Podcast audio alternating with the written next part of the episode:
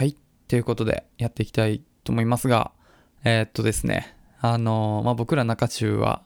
えー、週に2回更新してるんですよね。いつも。土曜日と水曜日。えー、まあちょっとね、お気づきの、えー、かとは思いますが、えー、先週の土曜日更新できませんでした。ごめんなさい。え、っとですね、ちょっとのっぴきならない事情がございまして、まあちょっとね、でも細かく言うと、鍋がのっぴきならない事情があっただけで、僕矢口は全然いつでも準備 OK だったんですけども、っていう、まあ、ことがありまして、ちょっとね、前回は、えー、お休みさせていただきました。一通ね、あの、それに関してレターをいただいたので、ちょっと最初紹介しますね。えー、臨時休館ですか？はてなはてな、泣きっていうね。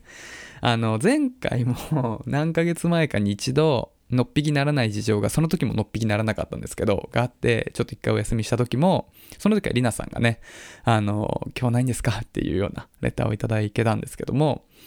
まあ、今回もね、まあ、ちょっと僕らが、あの、お休みすると、リスナーの方の1名が代表して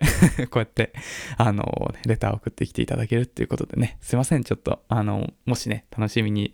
えー、していただけていたなら本当に申し訳ないです。ちょっと、のっぴきならない事情がございましたっていうところですね。で、まあ、それともう一個ね、ご報告というか、があるんですけども、まあ、ね、お気づきの方もいるかと思うんですけども、実は本日、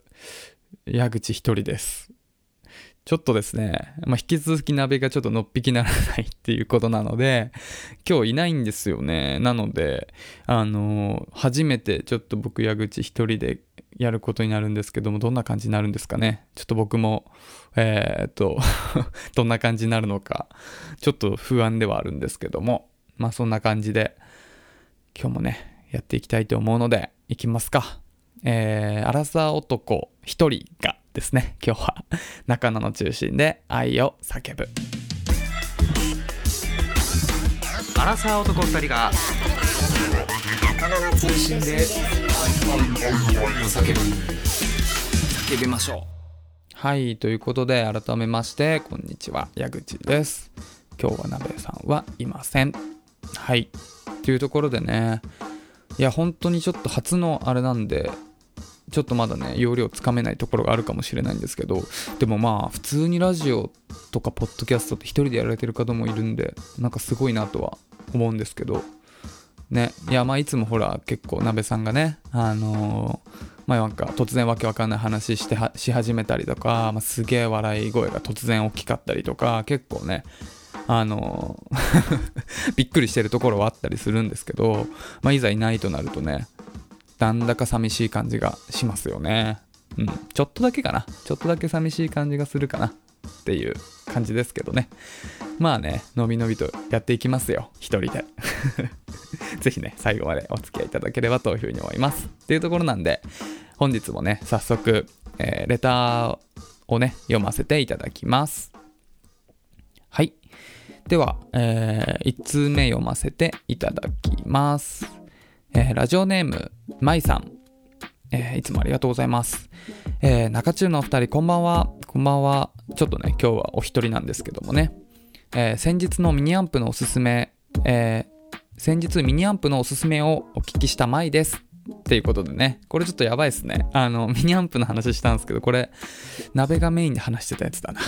なんかね、あの前、ちょっと前に、おすすめのミニアンプ教えてください、みたいなお話がありまして、で、その時ね、鍋が、あの、ギターね、結構やってるんでおすすめしたんですよね。えー、矢口さんの今日の声、お辛いかとは思いますが、セクシーですごい好きです。ハート。しかも、髭生やしてる男性タイプなので、勝手にドキドキしてました。っていうね。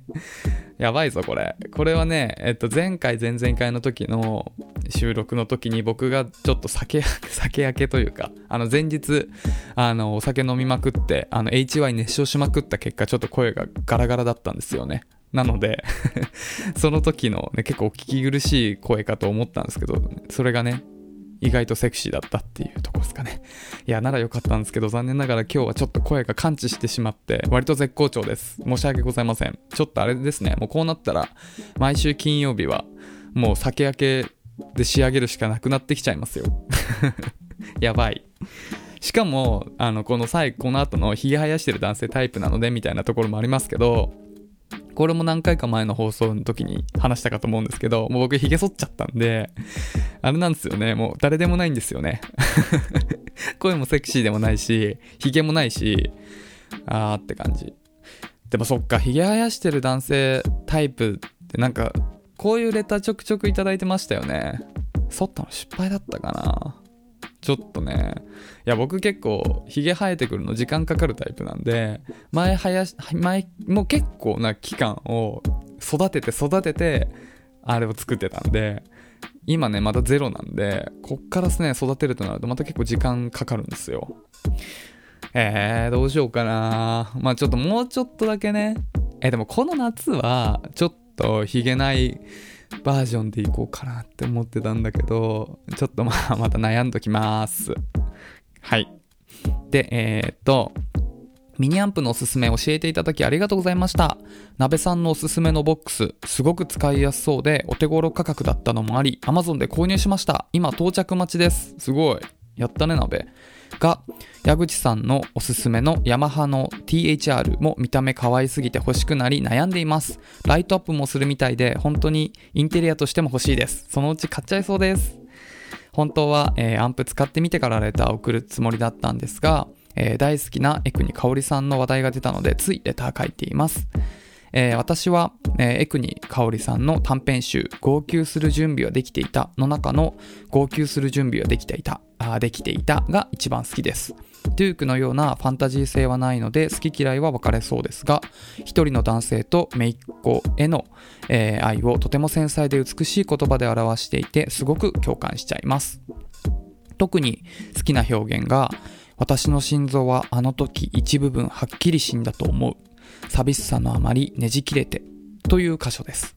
えー、アラサーのエンジェルさんもおっしゃっていた通り、女性の感性で描かれているので、イケているアラサー男性、イケているアラサー男性に、えー、響くかわかりませんが、えー、こちらも短編ですぐ読めるので、もしお時間あれば読んでほしいです。長文すいません。読んでいただきありがとうございました。っていうことで、まあね、ちょっとミニアンプのところから話していくと、すごいですね、これ。鍋さんおすすめのボックス購入されたということで、やったね、鍋。ちょっとさん、ね、鍋のおすすめが役に立ったということで。でもあれなんですよね。確かに。鍋さんはギター歴長いんで。僕らは高校の時からギター始めたんで、えー、そうですね。高校の時から始めて、で、鍋はね、高校卒業後もずっと軽音サークルみたいの入っててやってたんですよね。で、えっ、ー、と、まあ、僕はもうね、そんなに続けて、大学の後ちょっと2、3年かなはやってたんですけども、その後も鍋はやってて、で、卒業した後も今結構ギターとかね、鍋の方は弾いてるんで、だから、高,、えー、と高校1、2、3年と大学の1、2、3、4年だからまあ最低7年と、まあその後今ちょっとやってるんで、多分まあ10年弱ギターやってるってことになるんですかね。すごい。まあそんだけやってるんだからね、ある程度このアドバイスは良かったね。役に立つものだったのかもしれないですね。うん。よかった。そう、いやちょっとさ、今鍋いないから愚痴言わせてもらうとさ、なんか、その、まあ3年間ね、あの一緒にだから、あのー、高校で軽音部やってたんですよ。で、その部分は結構知ってて、まあ、あのまあ僕ら結構頑張ってた方なんで、結構後輩からもね、ちやほやされることありましたよ。嬉しいな、嬉しいなと思って頑張ってたんですけど、まあそれをモチベーションに頑張ってたんですけど、まあ僕はそこまでですよ。で、その後は僕は、その、えっ、ー、と、まあ高校一緒だった人と卒業後大学は違ったものの一緒にえっ、ー、と、まあ、さ、えっ、ー、と、バンド組んで、で、なんかブッキングって言われるね、その他のいろんな、もう本当社会人のバンドとかと一緒にライブとかを、まあ、よくやってたりはしたんですけど、あんまりまあ、友達もそんな多くなかったんで、なんかね、みんなでワイワイライブやるっていう感じじゃなくて、どっちかっていうとなんか実力主義的なところで、結構辛い思いをしてきたんですけど、まあ、鍋さんは、まあ、僕とまた別の大学で、また別のサークル入って、そこで、まあ、やってたんですよね。で、まあ、卒業後とかに結構なんかその鍋の同じ大学の人となんか一緒に飲む機会とかもちょっとあって話聞いてるともうみんな鍋をなんかチヤホヤするんすよ。鍋はギターがうまかっただの。なんかヒエラルキーの上の方だっただの。いやなんかほんとあいつ美味しいとこ大学でなんか いいポジションいたんだなと思って。なんかすごい嫉妬してました。僕はそんなのなかったんで。卒業大高校卒業後は僕も何にもなんかなかったんで。ね。だから僕は3年間ちょっと楽しませていただいたんですけどナビアンでも7年間丸々チヤホヤされてきてるんですよね。許せない。本当に。本当に許せない。大学は勉強するとこなのに。っていうね。まあそんなずるい鍋さんですけどまあギターはちゃんと弾けるのでアドバイス参考になってよかったですね。で僕のおすすめのヤマハ THR もね、ぜひね、ほんと、ほんと可愛いんですよね。見ていただいたと思うんですけど。で、ライトアップするの僕知らなかったんですけど、なんか本当に、なんだろうな、おしゃれな大人のなんかインテリアっていう感じ。普通にインテリアとしても馴染む感じなので、まあなんか、ギター昔弾いてたけど最近全く弾かなくて、ちょっとまた弾きたいな、みたいな、そういった、なんか大人の方のなんか用のアンプっていう感じ？1個部屋に置いといて置いといても奥さんとかに怒られなさそうな なんか見た目してるんでぜひねちょっとあの気になる方はね見てほしいんですけど僕もねちょっと今はまだね家狭いんでちょっとあれですけど今後買いたいな本当にちょっと家広くなったら欲しいなって思うアンプですよね。はい。で、えー、ね、このミニアンプの話でここまで盛り上がるとは 思わなかったんで、いや、ほんとちょっと拾っていただいてありがとうございます。舞さん。で、次が、あの、小説の話ですね。前ね、あの、アラサーエンジェルさんから、えー、国香織さんの、えー、ね、あの、おすすめをいただいてたんですけども、まあ、ね、それまで本を全く読まなかった鍋さんが突然蹴りたい背中を機にあのおすすめいただいたデュークね、えー、まあ、読んだっていうこともあってでその同じ、えー、まあ、作家さんの別の短編集っていうところを今回ね紹介していただいたっていうところなんですけど確かにデュークはね僕も昔まあ結構ほんと昔読んでた記憶があってちょっとファンタジー性ねあのちょっと不思議な感じというかっていうのは確かにねそういう雰囲気はあったんですけどもこれはねそういったあの号泣する準備はできていたっていうのはちょっと僕読んだことなかったんですけどそれは、えー、っとそういったファンタジー性とはまた違う雰囲気のものっていう感じですね。ねいやなんかその えっと、イケてるアラサー男性に響くかわからないので、まずイケてるかどうかがちょっとわからないので、何とも言えないんですけども、でもどうなんですかね。僕は、えっと、まあ、えっと、この方に限らず女性の作家さんの本っていうのは普通に何冊も読んできてますけどまあ別になんだろうな。性別が違うから共感できないって全く共感できないってこともないかなと思ってて。まあちょっと話は変わっちゃうけど例えばあの僕あの日本人の小説家で一番好きなのって三島由紀夫なんですけども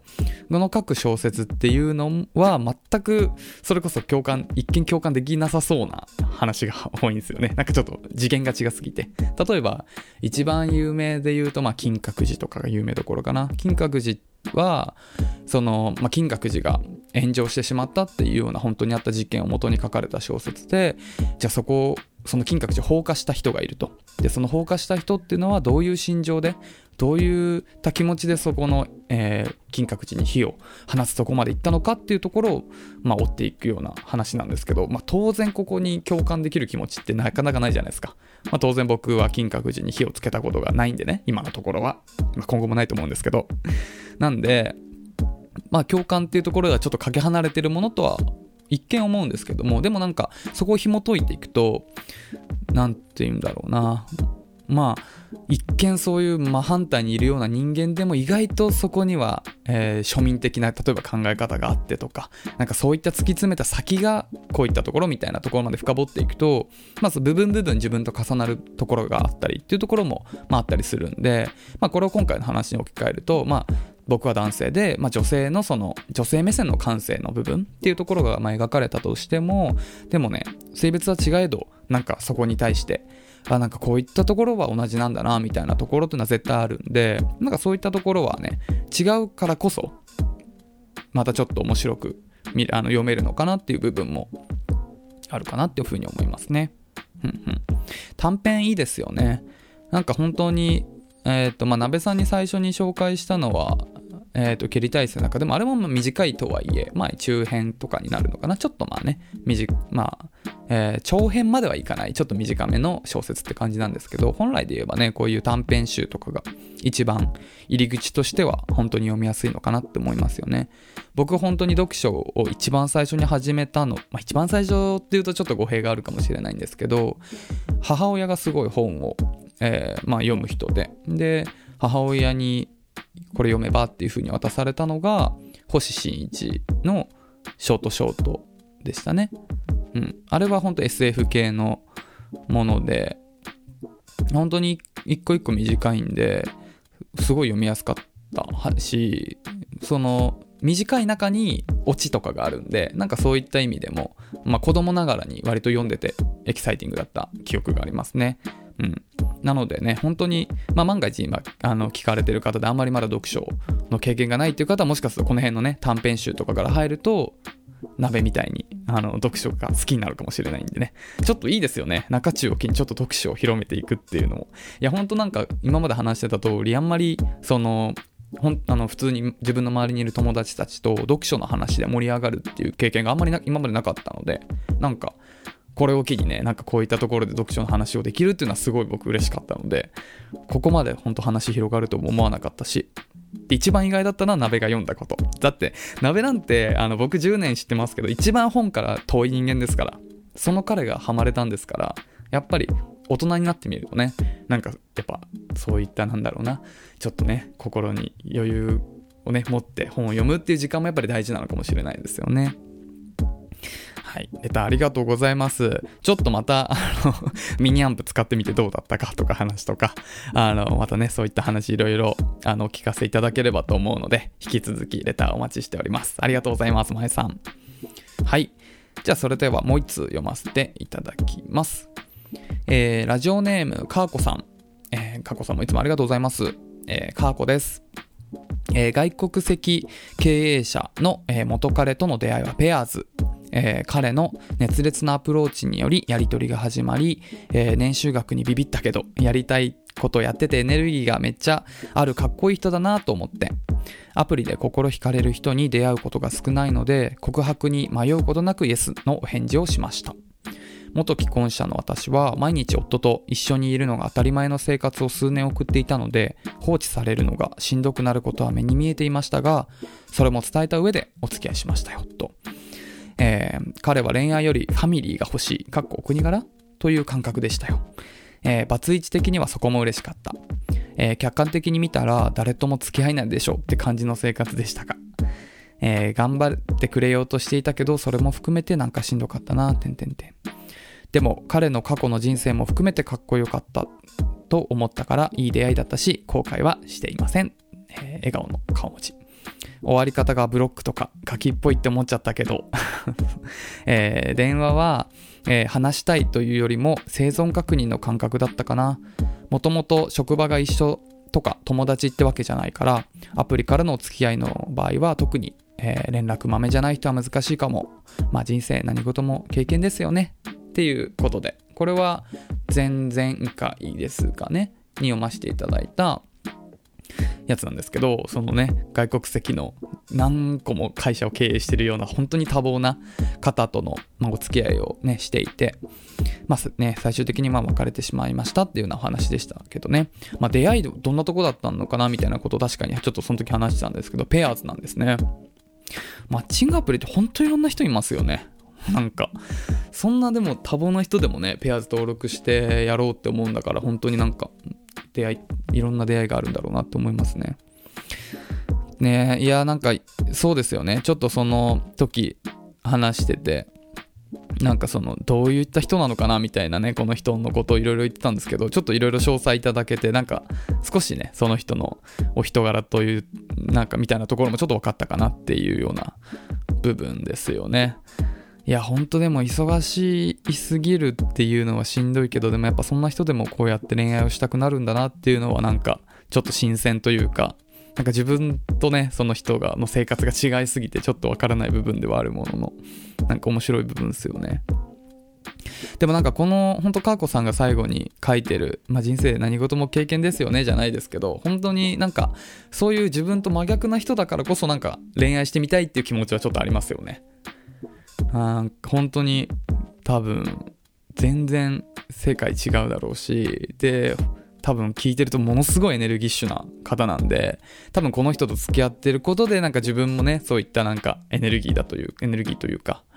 頑張ろうっていうモチベーションにも多分つながったりもするだろうし、うん、そういう意味ではね本当になんかそうエネルギッシュな人といると自分もそのエネルギーが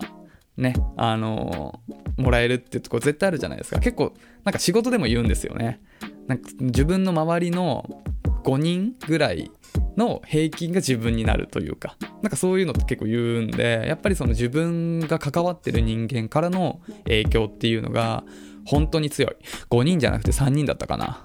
ちょっと忘れちゃったけど。まあとにかく本当自分の周りにいる人の影響力っていうのはすごい強くてやっぱそれが自分にも本当にねあの返ってくるっていうところがあるから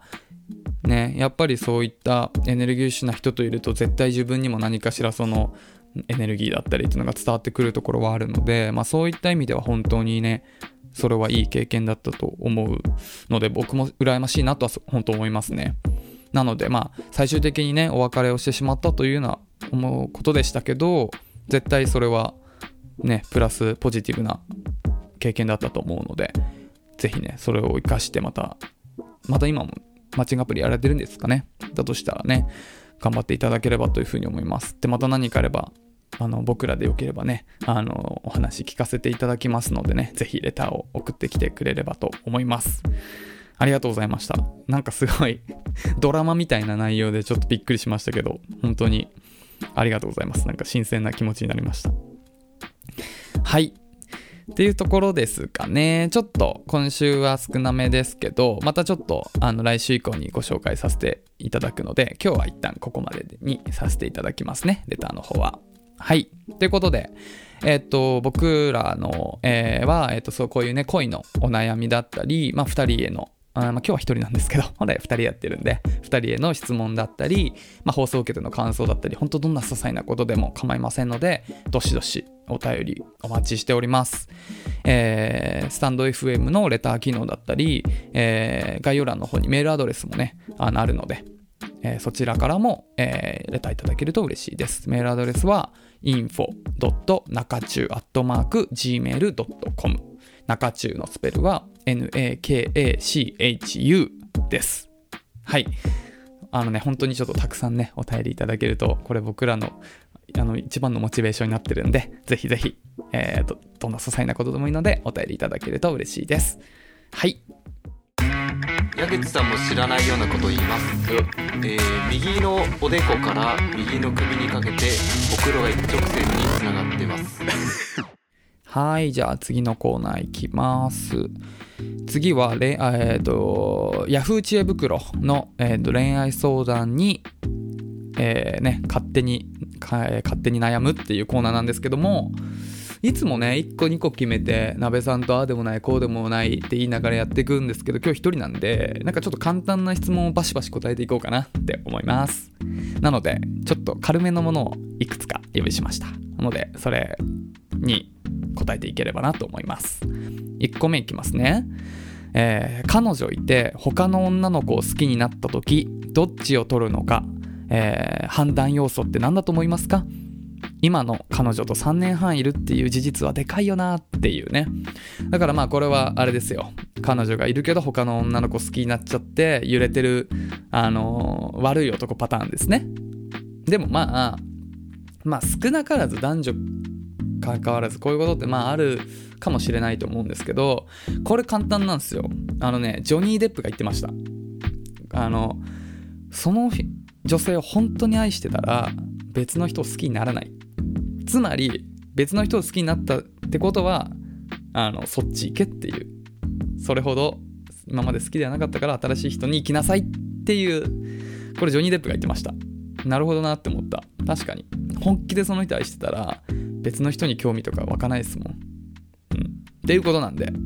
まあ、そういうことですよ。あ多くは言いません。頑張って。次いきます。こんな感じでサクサクいきますよ。えー、っと、えー、いろんな人と付き合っ、次ね、いろんな人と付き合った方がいいってよく言いますよね。初めての人と結婚まで行くと何か悪いことあるんでしょうか？っていう質問。確かにこういうことって言うじゃないですか。ほんといろんな人と恋愛してから結婚した方がいいんじゃないみたいな。で、これに関してまあどう思うかみたいな。逆にそのまま初めての人と結婚してなんかデメリットあんのみたいな。まあこれで言うと、本人的なデメリットは僕はないと思うんですけど、付き合った相手からするとちょっと不安要素になる可能性があるかなっていうところですよね。っていうのも例えば僕の僕のが結婚したとして結婚相手がいや今まで誰とも付き合ったことなくてっていう状況だったとする。まあそれって一つ嬉しい気持ちはあるもののちょっと怖い要素としてはなんか他の人に興味を持ってほしくないなっていうところ。他の人との可能性をがあったんじゃないかなってなんか想像されると怖いなっていうところ。なんですよね。結構やっぱ恋愛をずっといろいろな人としてくると、まあ、いろんな人の個性も分かった上で最終的にこの人と結婚みたいな今までいろんな選択肢があった中でこの人っていうような選択になると思っててってなるとなんかそこまでその他の人に行っちゃうんじゃないかなって心配が減ると思うんですよ。それはもう他の人とうまくいかなかった結果があっての自分だから。ただそれが全くないと何かの表紙になんか別の人といい感じいい感じというかなんか、まあ、別の人からアプローチがあった時にえこの人じゃなかったらどうだったんだろうみたいな。なんかそういう好奇心をくすぐられそうで怖い、うん、っていうのがちょっとありますよね。でもこれはあくまで付き合った側、えー、付き合っん？えっ、ー、とまあだからあなたが女性ならば旦那さんのなんか悩むところなんで別にあなた自身のデメリットは何もないと思いますよ。うん。だから全然別に付き合った人を一人でそのまま結婚するっていうのも全然いいと思いますし、まあ、むしろそれがいいっていう男性の方もいると思うのでこれをしてデメリットっていうのはないですね。まあ強いて言うならそういう不安要素ができる可能性があるっていうぐらいなんで。うん。なので悩まずいきましょう。はい。じゃあ次。えー、っと顔は普通でも雰囲気や性格が可愛い女性は顔も可愛く見えますか？これ答えははいですね。100%そうですよ。いや、本当にね、てかむしろね、なんかどんなに美人でも、なんかすごい、なんだろうな、やっぱ愛想なかったりとかすると、やっぱりどうやってもね、愛想いい人には勝てませんよ。多分これは別に男女関係ないと思うんですけど、本当にやっぱ表情ってすごい大事だなって思いますよね。うん。顔形顔がどれだけ整ってるっていうことより、まあ、どれだけ明るく振る舞ってるか普段っていうところかなって思うんでこれはね結構自信を持っていますよ。僕自身もそうですしね。やっぱり本当にすごい顔整ってるなって人も当然いるけどでもやっぱそういう人よりまあ、顔は、まあ、そこまで整ってなくてもでもやっぱり本当にいつもニコニコしてていつも明るくていつも楽しげっていう人の方が絶対魅力的に見えますもん。だしやっぱその人と一緒にいた方がなんか楽しそうだなっていうような想像もできるしだからうんなんかそういったところは絶対一番あの本当容姿より大事なところですね、うん、性格というかその明るさというか、うん、雰囲気、うん、なので答えはイエスです。はい。うん。もう一個ぐらいいこうかな。えー、っと。えー、ちょっと長めかな。片思いで終わると分かっていても好きだと思ってしまう人がいます。えー、一日で親しくなり話していてとても楽しいと感じます。一緒に出かけたいな、会いたいなとか思いますが、冷静な自分がやめときなさいと言っています。えー、その人は周りからも好評なのでその人に難があるわけではないのですが友達止まりだと思うしなおかつ私は恋愛経験少ないので点点点忘れようと思えば思うほど意識意識してしまいずっと頭で考えてしまいます。温かいアドバイスいただきたいです。っていうことなんですけども、えー、これは絶対行くべきですよね。うん、仮に片思いで終わったとしてもてかなんならこの状況ってもう好きになってるからね。もう 忘れ忘れようと思えば思うほど意識してしまいってもうずっとずっと頭で考えてしまいますってそれ好きになってるからもうなんか好きなんだけどどうしようみたいななんかそんなもうそうなっちゃったら自分でどうこうできる問題じゃないからもう行くとこまで行きましょうよ。うん、絶対行くとこまで行くべきだと思いますよ。なんか結局行かずして後悔もやもやあの時行けばどうだったのかなって思うよりもはもう行ってしまってどうなるかって方が絶対気持ちとしてすっきりするし、まあ、仮にその人と相性が良くなかったとか、まあ、あんまうまくいかなかったとしても次に行くきっかけになるんで、ね、中途半端で終わらすいつまでもそれを尾を引く可能性あるんでね。うん、あとあの私は恋愛経験が少なめなのでっていうのもありますけどあの誰しもみんな少なめですよ最初は。なのでこれを恋愛経験にしていきましょうよこの恋愛を。うん。なんかそういう積み重ねで自信につながっていくというか。ね。多分ね。あの自分のねその目もね多分超えてくると思うというか 何て言うんだろう。恋愛に対してねちょっと、えー、強くなっていくと思うのでうん。なので絶対これは行くべきですね。ガンガン行きましょう。行って後悔しましょうね。うん。っていうところかな。はい。サクッとねえっ、ー、と何個かな。4つ答えられたんでこんなところですかね。はい。ねえ鍋さんどう思いますか？はい。ということでね、鍋さんからは特にないので、えー このコーナー以上です。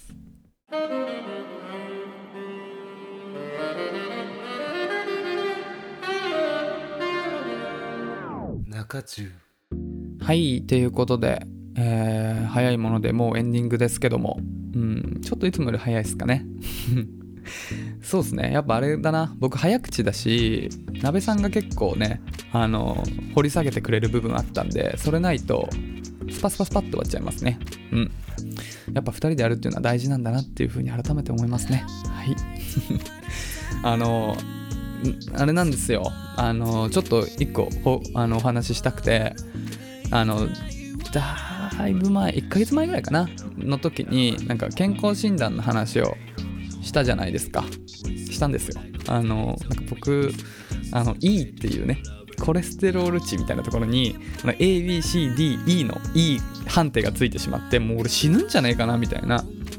話あったんですけどそれをちゃんと鍋に「お前それ急いで再検査行ってこいよ」って言われてちゃんと行きましたよ。中野の病院に。で再検査してもらいました。血液検査となんかあの尿検査かな？やりましたよ。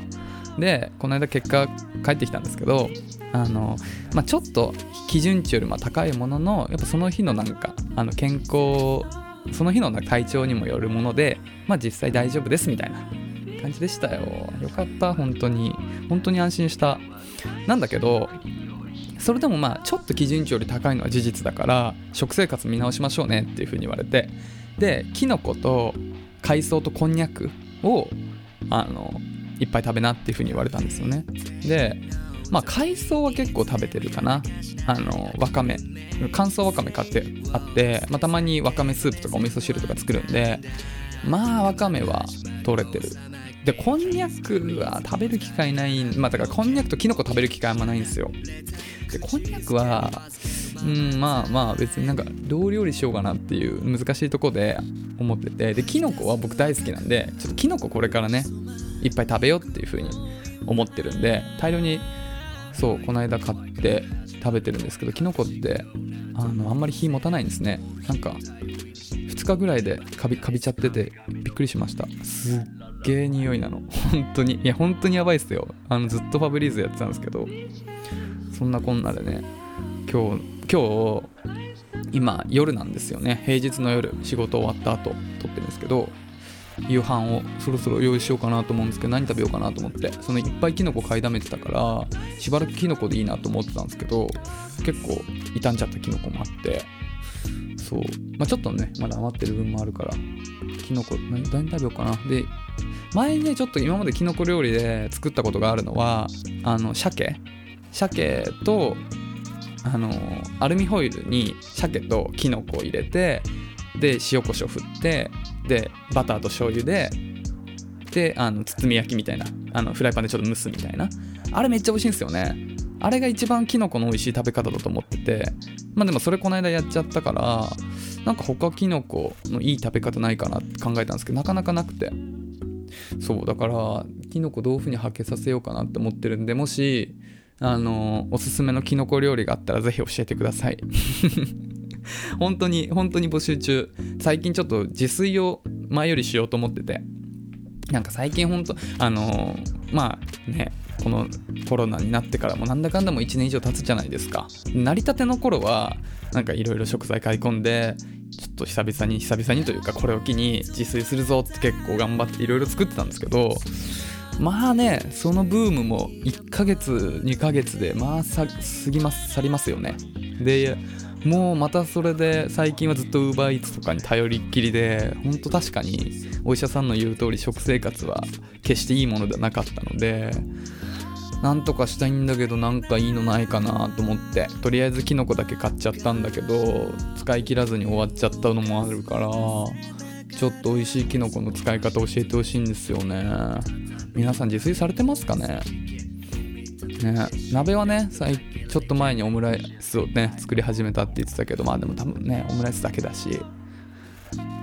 そう。僕の得意料理はさっき言った鮭のやつとあとパラパラチャーハンですね。うんどっちも簡単なやつなんだけどね。でもパラパラチャーハン僕マジで上手なんですよ。なんか YouTube であのー、なんかにちょっとニンニク効いたパラパラチャーハンの作り方みたいなのをね見て作ったんですけど。あとなあとあのアボカドとサーモンのユッケみたいなのも一時期すごいハマってたな。アボカドを半分ぐらい切ってあと、まあ、それと同じぐらいのサイズにサーモンのお刺身切ってでなんか醤油とかコチュジャンとかみりんとかででのタレ作ってそれにタレで味付けてそれをご飯の上にかけるっていうだけの簡単料理。僕それぐらいしかそこまでですかね。それ以上に手の込んだあ麻婆豆腐とかも一時期作ってたけどまあでもあれも言っても手間かけないからな。うん。そこぐらいまでなんですよね。あのちゃんとだか料理って言われるものを僕あんま作ったことがないかもしれないですね。うん。なのでおすすめのきのこ料理やったらちょっと頑張ってまたねあの自炊ブームをね再来させたいなと思ってるんで教えてください。っていう感じですかね。はい。こんなところですけどまあ今日はちょっといつもと勝手が違って矢口一人で喋ってましたけどどうでしたかね。なんかあの最後まで聞いていただければよかったんですけどやっぱさなんだろう。ほら会話の方が聞きやすいよね。絶対。今までってやっぱり結構ほんと雑談みたいな感じで2人で話してるから割となんかなんかなんていうのかな。ノンストップな感じだしだからねテンポも割と聞きやすいのかなって思うんですけど一人で喋るってなるとねなんかまたちょっとそこのあれが違うんでどうなってるんですかね。ちょっと今日の分は聞き返すの怖いな。聞くに耐えないものになってたらってすごい不安ですけど。もしここまで聞いてくれてる人がねいればね本当にありがとうございますっていう感じで。で来週からはねあのまあおそらく鍋さんも あのまだいるかなと思うので今まで通りの中中を楽しんでいただければっていうふうに思いますね。えー、いや本当にいやこれからもまあ言ってもね僕ら2人とも普通にサラリーマンやっててまあそれなり忙しいタイミングもあったりするんでねどっちかがいないみたいなことあるんでまあ今日はね鍋がいなくて僕一人でしたけど今後はもしかすると僕がいなくて鍋一人の時もあるかもしれないんでね。なんかそれはそれで どんなもんか聞いてみたいですけどね。だからこれですね今日のこれの僕のやつとその鍋がもし今後一人だったらどっちの方が再生回数よ再生回数が多いかで勝負が決まりますよね。あ超怖い。これちょっとここまで聞いた人はぜひあの5回はリピート再生してください。はい。そんなところで今日は、えー、以上かな。とさせていただきます。最後までお聴きいただき本当にありがとうございました、えー、またねじゃあ次の更新は土曜日になるので、えー、ぜひまた聴いていただけると嬉しいです。はいそれではありがとうございました。さよなら。